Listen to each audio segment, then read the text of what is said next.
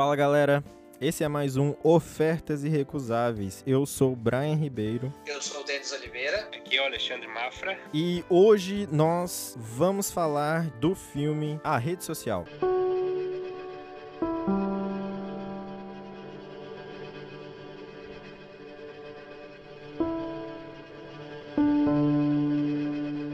Recentemente aí, Tarantino disse que foi o melhor filme da década. Será que foi mesmo? Vamos conferir isso daqui a pouco, né? Já tô começando a falar como se fosse um programa de TV mesmo, né? Tipo um programa jornalístico, alguma coisa assim. Exatamente, exatamente. Mas vou. Brian em pauta. Brian em pauta. É, pode ser. Praia 11h30. 11 e meia? É, uma referência a Jô, Jô 11h30. Jô 11 e meia? Jô Soares 11h30. É, É, Jô Soares 11h30. Antes de ser o programa do Jô, era Jô 11h30, Hum, no SBT. caraca. Aí sim, hein? Aí sim. Uma referência que eu não peguei.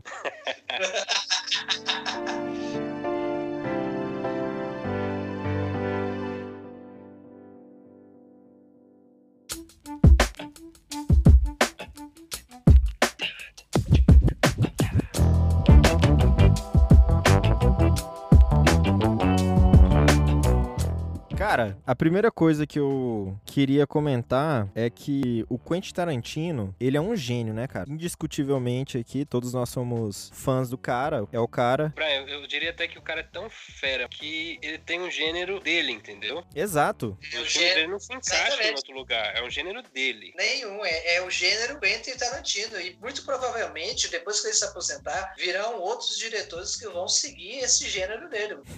gênero Quentin Tarantino. O que eu acho interessante mesmo é que tem tempo que ele lança a lista de melhores do ano dele. Os melhores filmes do ano, na, na opinião dele. E eu sempre achei ele muito gente como a gente, sabe? Eu sempre achei que ele era o tipo de pessoa que assistia só filme francês ou filme alemão, alguma coisa assim.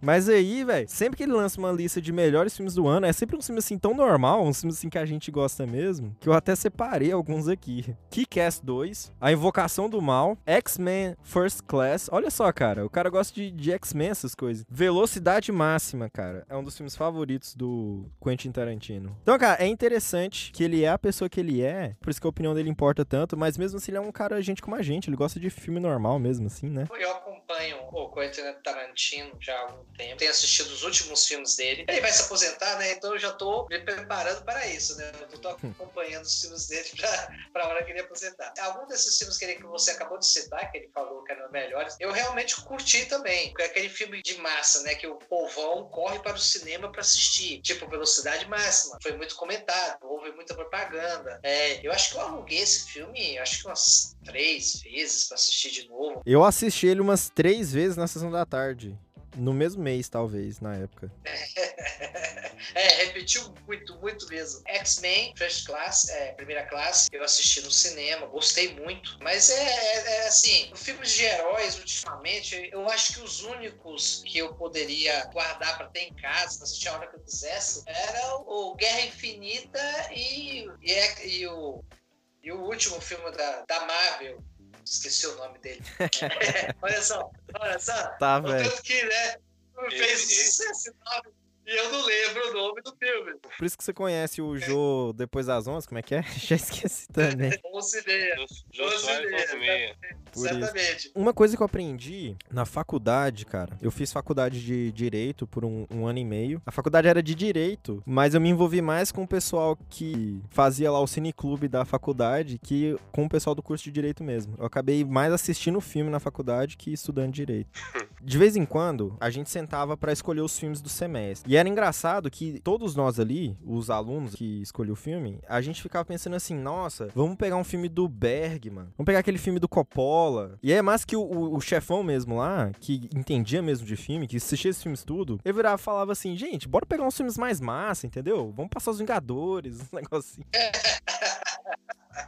E aí era engraçado porque é- essa impressão, assim, de que filmes, assim, blockbuster, é menos cinema que outros filmes, a gente naturalmente acaba fazendo isso. A gente, assim, cinéfilo, que gosta de filme, a gente faz isso inconscientemente. Como a gente acaba subconscientemente menosprezando eles, assim. E ele tinha razão. Ele contava que um dos filmes que mais deu, assim, o que falar na época foi quando eles passaram o Rei Leão. Então é isso que é massa, porque se você olha o Quentin Tarantino mesmo e o Paul Thomas Anderson, quando você vai ver as listas dos filmes favoritos deles, eles não fazem como a gente fazia na época da faculdade. Eu acho totalmente válido você ter seu próprio gosto, né? O cara falar assim, eu gosto do filme tal. Ninguém nunca viu o filme, mas o cara falou que ele gosta. Se ele assistiu, beleza. Mas tem gente que fala isso por arrogância. Hum. Pra dizer assim, não, eu sou mais ilustre do que os outros que gostam do filme da Marvel.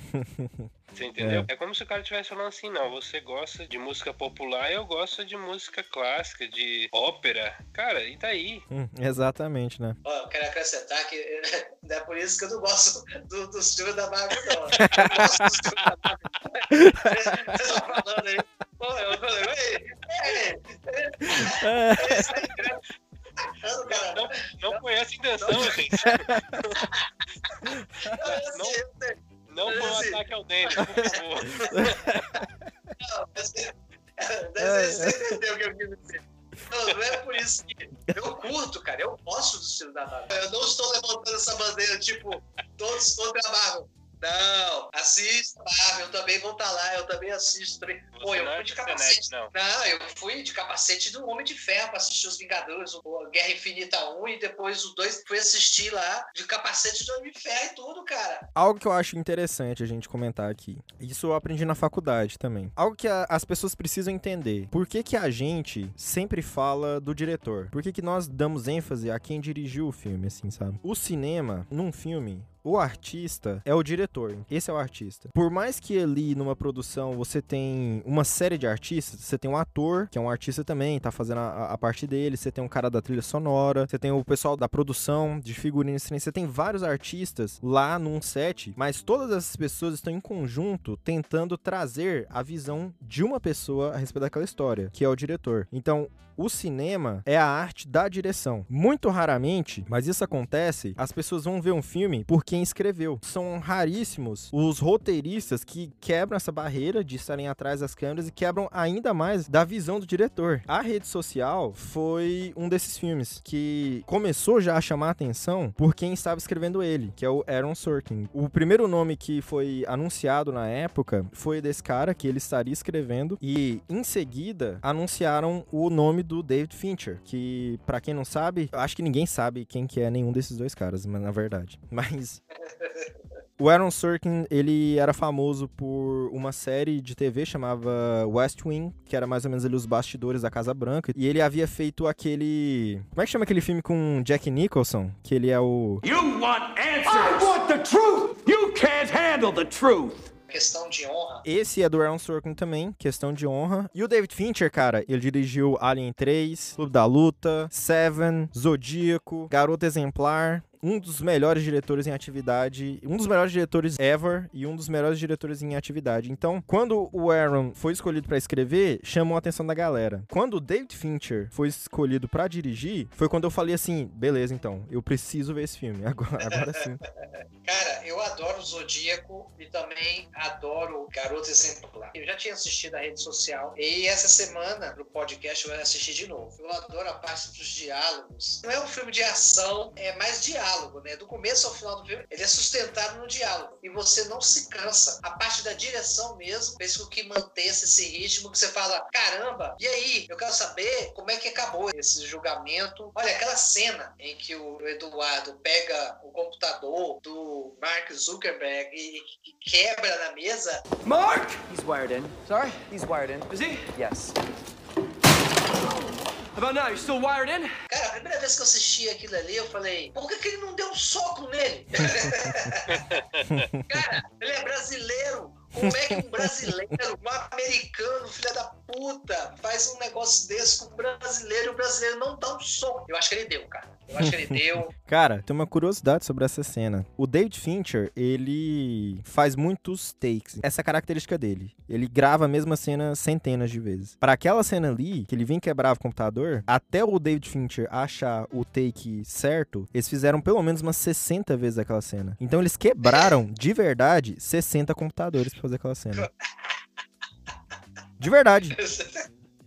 Esse filme, especificamente, na minha opinião, passaria batido. Eu não teria interesse nenhum de saber da vida do Mark Zuckerberg, até porque eu, particularmente, não sou o maior usuário do Facebook. Esse tipo de filme biográfico, assim, para me pegar, tem que ser alguém que realmente a biografia eu me interesse não é o caso dele. Mas quando você pega não só essas duas primeiras escolhas, que foi que o Brian falou, que é o roteiro, que é algo assim, precisa ser muito bem feito, que o Brian falou sobre como o diretor conduz tudo. Mas é muito mais difícil para um diretor conduzir de forma tão bem como o David conduziu esse filme, se ele pegasse uma porcaria de um roteiro a nível de Transformers, entendeu?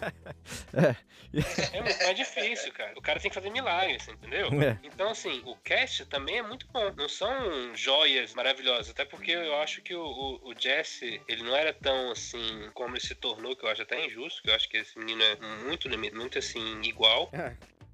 e o brasileiro tinha acabado de ser, se não me engano, escalado pro Homem-Aranha, não era? Não, ele foi escalado depois desse filme, né? Na verdade. Depois, né? Foi. Então, assim, o cara também ainda não muito conhecido de público e tal. Mas o filme é redondo, cara. Recentemente eu acho que até entendo o Tarantino, porque o filme é muito, muito redondo. Né? Você tem aí, na época aí, quem ganhou o Oscar de melhor filme foi o Discurso do Rei, né? Nossa, cara. Cara, sinceramente. É. Sinceramente, vocês já entenderam, né? Não, é lógico lógico, não.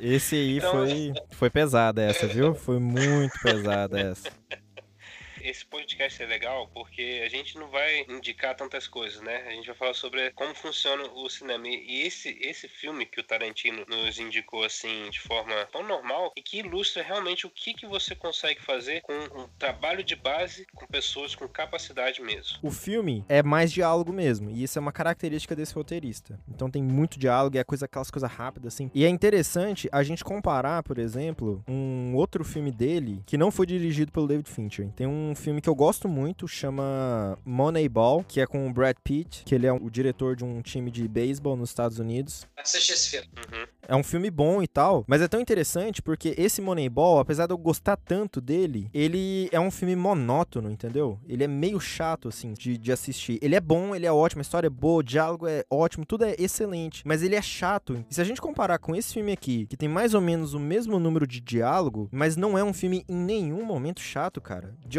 alguma forma, ele é um filme de pessoas conversando em salas, mas o filme ele tem uma urgência nele, assim, sabe? Os cortes do David são muito interessantes. Exatamente. Ele não, não mantém o plano, ele tá cortando e você não, não se perde nos cortes que ele faz. E isso que é legal, é um filme que poderia ter sido chatíssimo, mas por causa do David Fincher, que deu ritmo pro filme, o filme ele, ele é massa mesmo. Você ainda, ele, ele é empolgante.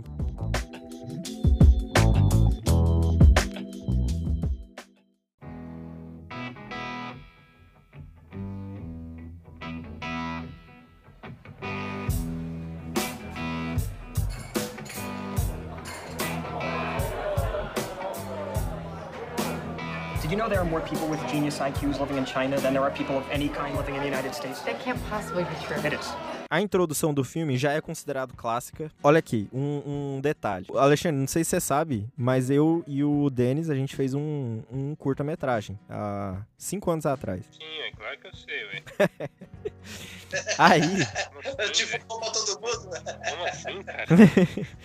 é, é o seguinte, é o seguinte. Quando eu tava dirigindo aquele curta, cara, a minha intenção era fazer a cena do bar daquele filme parecida com a cena do bar da introdução do, da rede social. É pra você ver a diferença da qualidade do David Feature pra minha qualidade, cara. Olha, ah, falando em direção, o poder que a direção tem de transformar um filme e deixar ele excelente, eu percebi isso só no momento que o Brian chegou em mim e falou: Vamos fazer um curta. Quando você tá fazendo curta, cara, aí que você percebe a, a dimensão do que, que é dirigir um filme. Cara, tem muita coisa por trás. E é difícil, por mais que você ache que é fácil, pra pessoa que tá assistindo, parece ser fácil. Não, é muito difícil, é muito difícil mesmo. É toda uma logística, cara. E assim, o nosso filme durou 15 minutos e éramos 10 pessoas fazendo ele. aí, aí a gente reclamando mais cedo dos filmes da Marvel, né? Que é um negócio assim, milhares de pessoas envolvidas e orçamentos de 100 milhões de dólares, né, cara? Nossa, teve sérias restrições orçamentárias. Mas é, mas... eu queria dar uma aqui uma referência de um canal no YouTube que chama Lessons from a Screenplay, que significa lições de um roteiro. É um canal que o cara analisa roteiros de cinema, roteiros de filmes e tal. É um canal gringo, então se você souber inglês, eu recomendo fortemente. No vídeo dele analisando a rede social, cara, ele faz tipo um, um breakdown dessa cena e ele mostra como o Aaron Sorkin, ele usa mal entendidos para explicar a coisa para você, espectador. Então é o seguinte, em cinema, a gente tem um conceito que eu não sei se tem equivalente em português para esse conceito. Chama exposition, que significa exposição. Então, pro restante do episódio, eu vou chamar exposition de exposição. No cinema, exposição é o seguinte: quando você tem que passar uma informação, mas você não consegue passar essa informação em imagem, ou não tem tempo, você faz algum personagem do filme virar e dar a informação. Então, quando um personagem começa a simplesmente explicar alguma coisa, aquilo é exposição. Um mau exemplo disso, caramba, eu acho que a gente realmente deve odiar Esquadrão Suicida. Mas no Esquadrão Suicida, tem o um exemplo da pior maneira de se fazer exposição, que é na cena que a Katana aparece. This is Katana. She's got my back. She cut all you in half with one sword stroke, just like mowing the lawn. I would advise not getting killed by her. Her sword traps the souls of its victims. É tão engraçado, cara, porque assim, ela aparece na metade do filme, do nada, e aí aquele general lá vira e fala: Essa é a katana, ela me protege. Aquela foi a introdução dela. Por algum motivo, eles não podiam introduzir ela direito, eles viraram e simplesmente puseram o personagem pra falar, introduzi-la. Um dos exemplos de fazer bem feito é essa cena inicial do filme.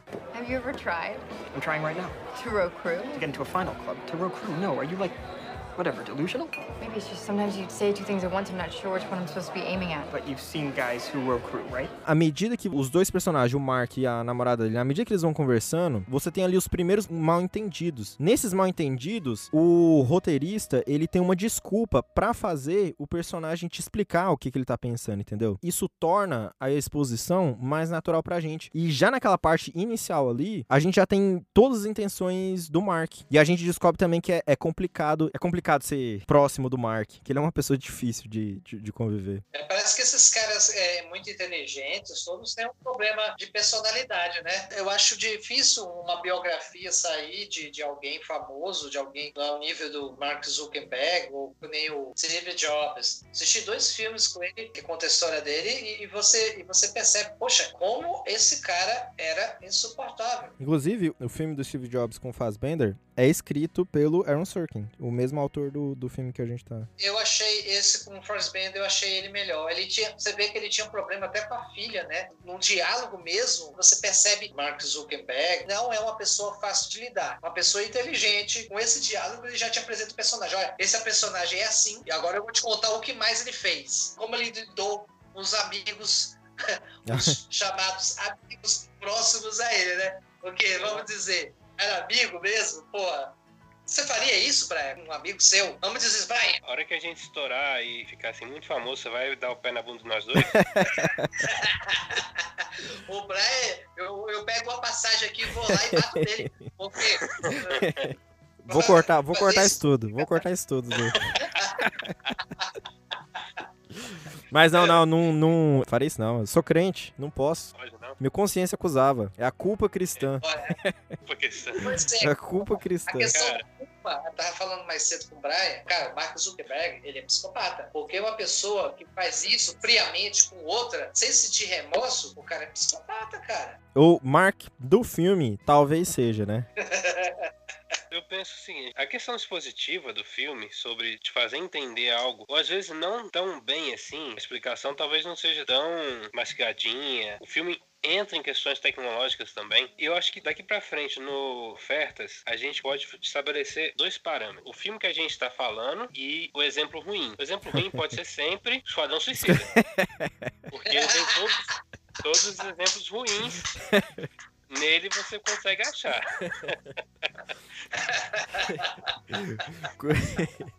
Nossa, cara, se é o produtor do Esquadrão Suicida isso, nossa, ele vai falar, vamos, vamos marcar essas pessoas como não gratas. A gente comenta do filme e depois a gente pega e olha como o Esquadrão Suicida fez, pra aprender a não fazer daquele jeito, né? É não fazer, exatamente. Exatamente, é, é exatamente, vamos fazer isso. Mas assim, talvez a pessoa que tá assistindo ela não tem noção de quem de fato é. Ele sabe que é o dono do Facebook. Pra ele é o dono do Facebook. Não sabe a personalidade É. do cara, não sabe nada sobre o cara. Então, o filme é tão interessante que ele, ele não fica brincando com você, gerando expectativa pra que ele seja só um nerd que venceu na vida. Não, ele estabelece bem quem é o cara ali. É. A partir dali você já começa a entender. Fala, Ih, esse cara, como diria o Dennis, esse cara aí, a mãe dele, não sei com o que que ela trabalhava, não, entendeu? Então, assim, Exatamente, é, exatamente. é estabelecido. O Justin Timberlake é outro que você Exato. assim, cara, esse cara tá sempre sorrindo, sempre de boa, não sei o que, mas esse cara é um belo de um filho da. O Sean Parker.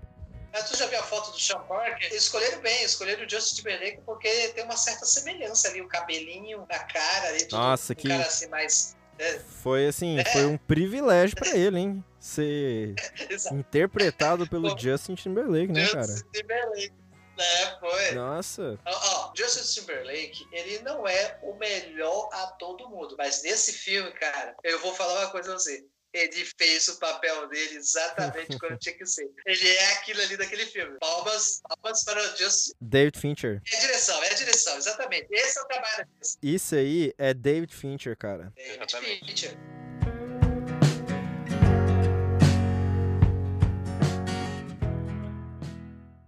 Então, como o tema do filme é sobre tecnologia, Facebook, rede social, eu vou te perguntar uma coisa, Brian. O que você utilizaria para se esconder do Zuckerberg? Cara, sei não, hein? Como assim? O VPN, cara. Não, é verdade, né, cara? Você pode utilizar VPN. É verdade, cara. Ele nunca vai te encontrar. Assim, ele vai ter acesso aos seus dados do Facebook, mas você vai ficar totalmente invisível para ele.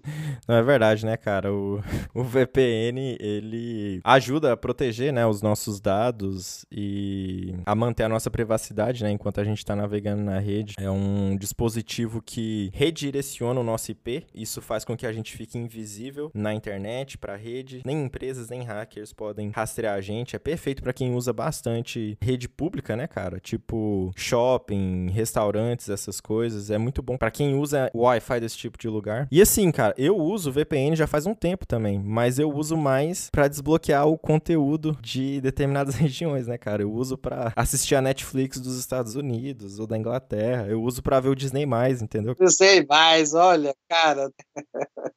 Mas é, ele, ele permite isso. Então, assim, com o VPN, não só os seus dados ficam protegidos na rede, mas como você também pode desbloquear o conteúdo de qualquer região, né? E assim, esse é um serviço que você tem que assinar e você vai achar diversos serviços desse tipo com diversos preços, mas nenhum tão barato quanto o NordVPN. Que é a empresa que a gente está trabalhando aqui. Então, assim, se você quiser entender como funciona esse tipo de serviço, como que você fica protegido e como que você pode desbloquear o conteúdo de determinadas regiões, é só você clicar no link que vai estar na descrição desse episódio no nosso site. E clicando nesse link, você também tem acesso a um desconto também. É uma oferta irrecusável, não só por ser uma oferta irrecusável, é porque a gente usa também no nosso dia a dia também, né? É um serviço que a gente sugere com propriedade, né? Exato. Nós conhecemos e aprovamos.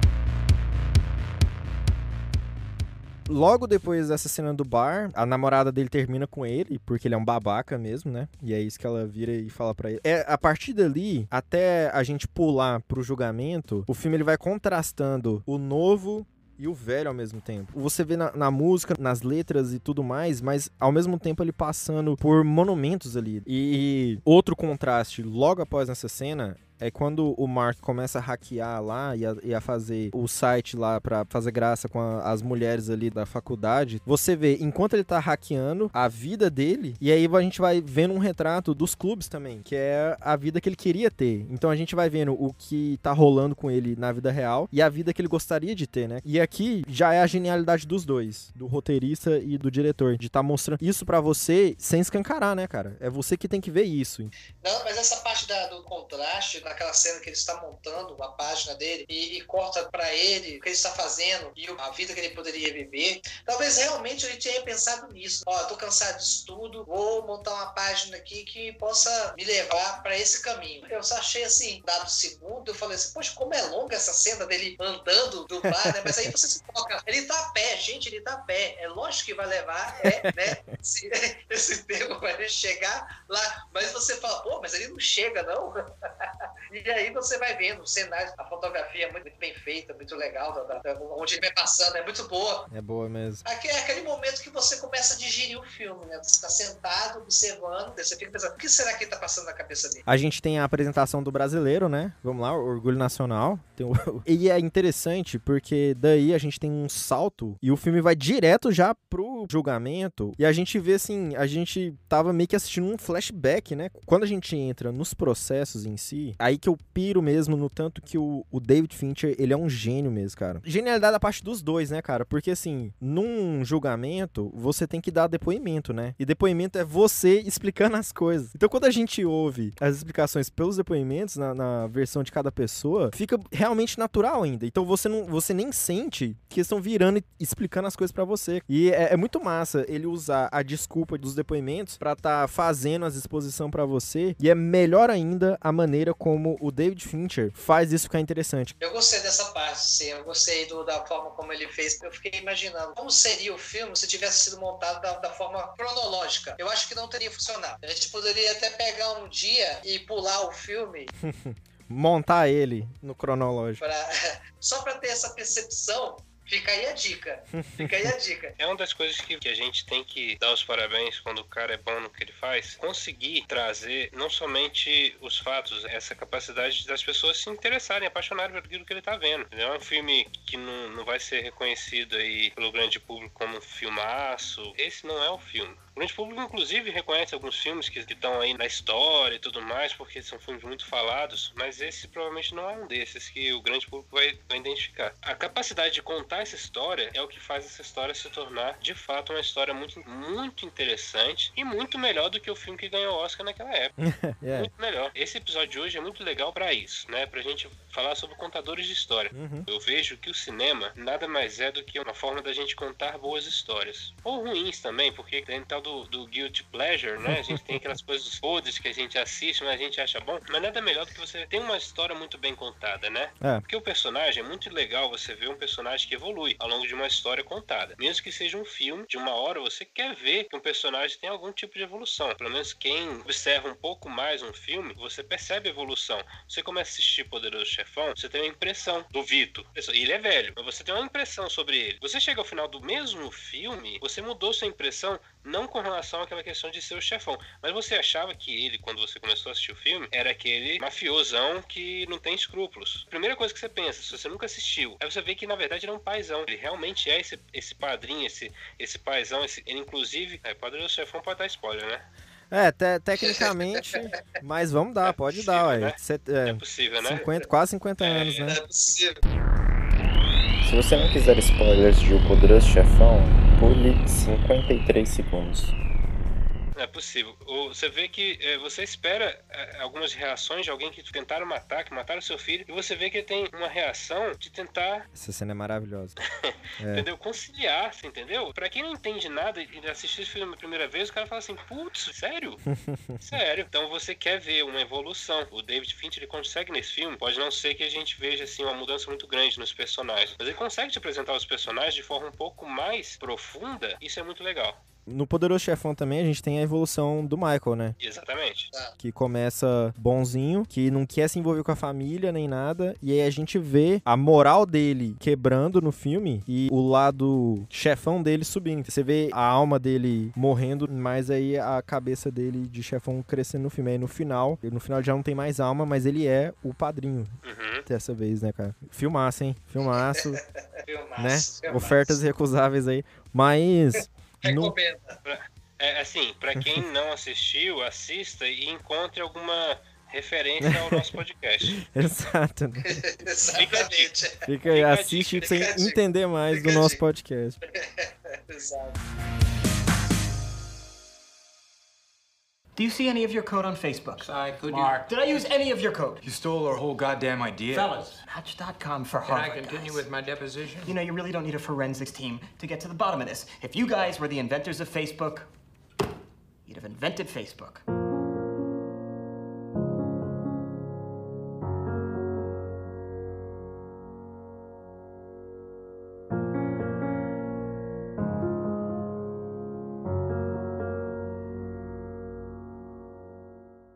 Uma das pessoas processando o Mark é o Eduardo Saverin, o brasileiro, e os irmãos Winklevoss, que eles dizem que foram eles que deram a ideia pro Mark, dele criar eh, uma rede social. Os irmãos Winklevoss, que por sinal foram feitos pelo Armie Hammer, e ele tá muito bem no filme, como ator mesmo, assim, sabe? Sim. E fazendo os dois, ele faz muito bem os dois personagens, assim, incrível. Realmente achei que poderiam ser gêmeos mesmo, interpretando ali na hora ali. Primeira vez que eu assisti, eu achei que era gêmeos. Eu também, tipo. Tem essa cena no julgamento com os Winklevoss. O Mark vira e fala assim, cara.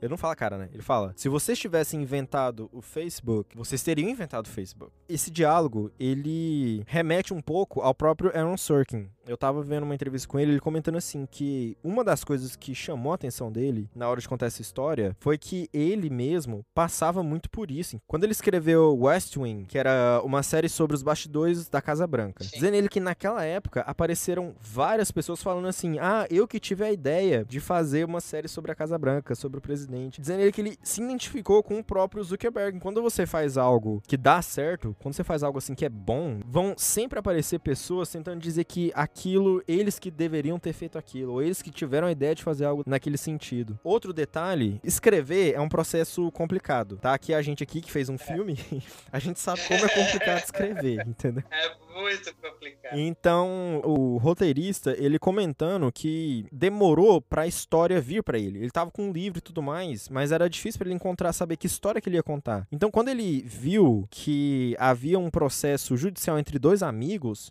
ele falou: tá aqui a minha história, tá aqui o meu conflito. É a história de dois amigos, dois melhores amigos. É sobre o ruir de uma amizade. O pano de fundo pra essa história é a criação do Facebook. Mas, na essência, essa é uma história sobre amizade. Eu entendo a parte do roteirista, eu tenho o hábito de escrever de vez em quando, então eu me ponho no lugar dele. Poxa, como eu faria uma história dessa? Como eu ia adaptar? A primeira coisa que vem na sua cabeça é: vou contar na ordem cronológica. O que mata? Mas aí, pô, vem aquele pensamento, mas aí ninguém vai querer assistir. Então, como eu melhoro isso? Na metade do filme, a gente tem a introdução do outro babaca da história, que a gente já falou dele aqui, que é o Sean Parker. Well, I founded an internet company that let folks download and share music for free. Kind of like Napster? Exactly like Napster. What do you mean? I founded Napster. Sean Parker founded Napster. Nice to meet you. You're Sean Parker? Eu queria dar um destaque aqui pra essa parte. Primeiro é o Justin Timberlake, foi um cantor pra fazer ele e impressionou todo mundo porque ele atuou muito bem mesmo. Isso sim, isso sim. Nessa cena, a gente tem o Justin Timberlake e a moça que ele tá na introdução dele é a Dakota Johnson, cara, que ficou famosa depois pelos clássicos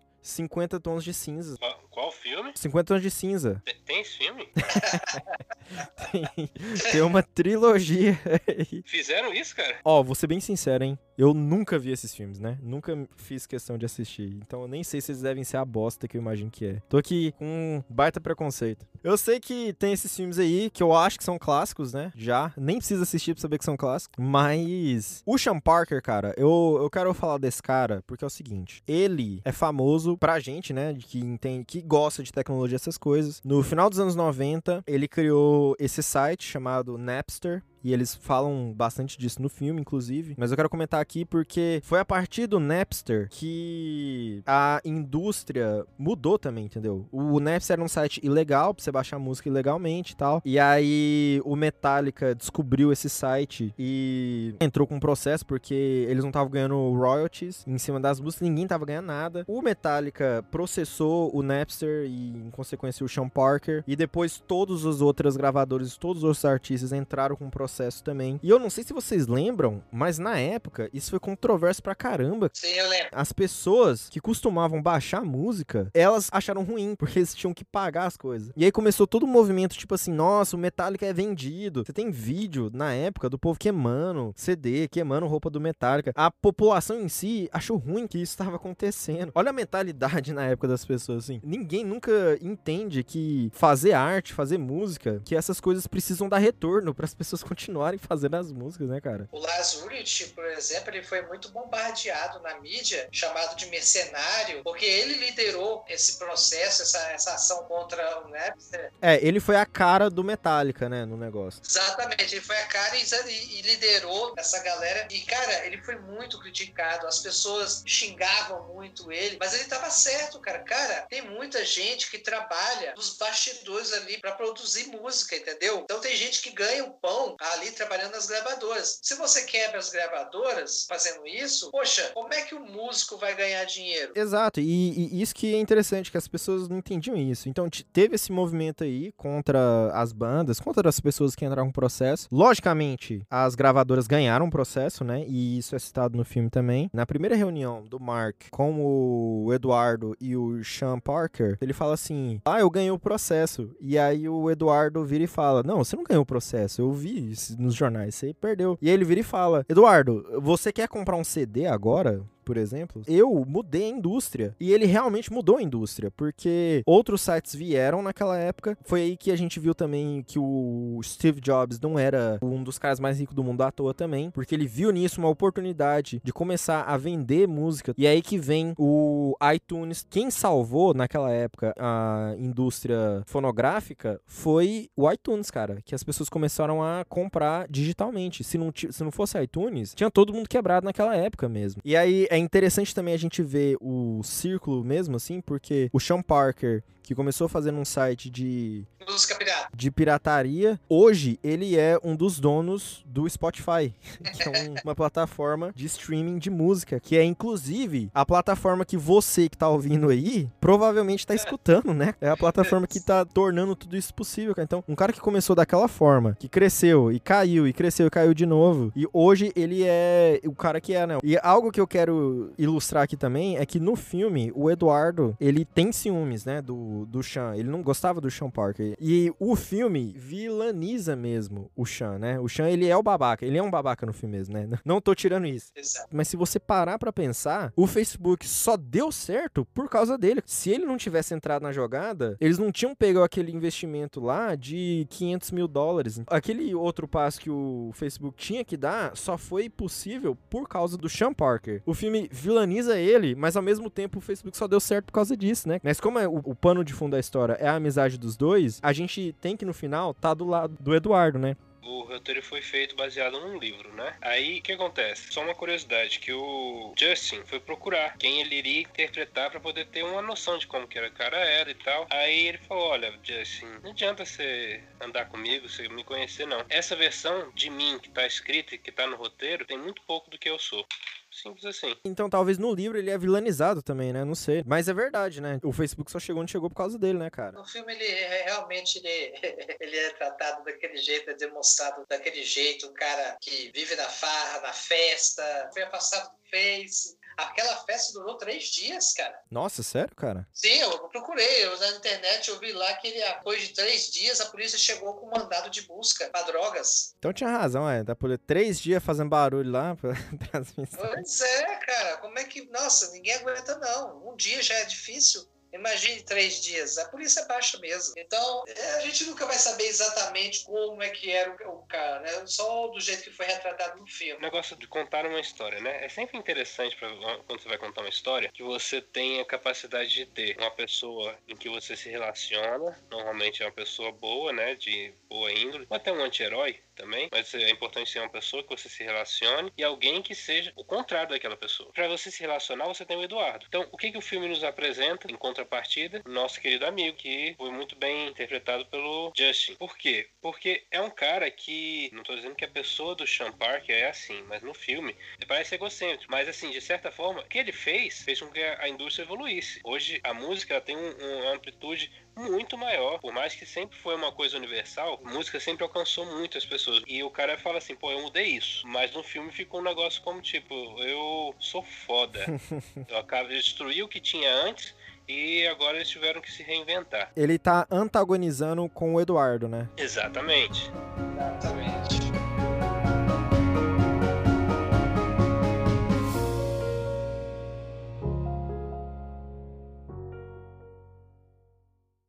Tell me this isn't about me getting into the Phoenix. Knew you did it. You planted that story about the chicken. I didn't plant the story about the chicken. And I'll bet what you hated the most is that they identified me as a co-founder of Facebook, which I am. You better lawyer up, asshole, because I'm not coming back for 30%. I'm coming back for everything.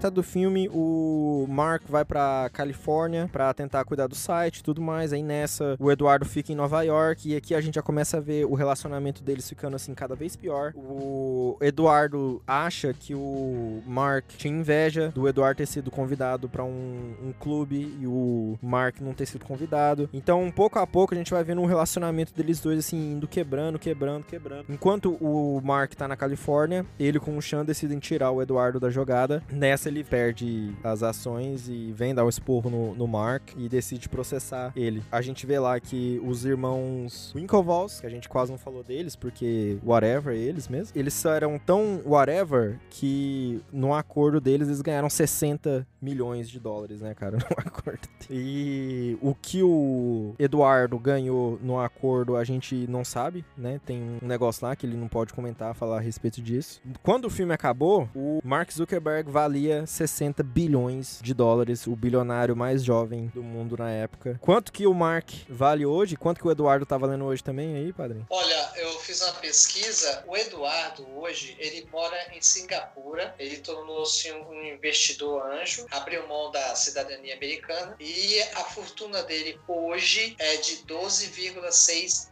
bilhões de dólares. Não de reais, de dólares. Quer deixe bem claro. É dólares. E Singapura, tem alguma coisa em Singapura com negócio de fiscal, assim, que tem um monte de empresário mudando pra lá, viu? Acho que tem algum, tem algum negócio rolando lá em Singapura. Sim, tudo estratégia financeira, tudo estratégia financeira. Ó, e o, o Eduardo Saverin, tanto o Eduardo Saverin quanto o Mark Zuckerberg, eles vêm de uma família de origem judaica. Tá explicado. o Mark Zuckerberg, a fortuna dele, hoje, se eu for lá no Wikipedia, tá, está uma fortuna de 86,5 bilhões de dólares.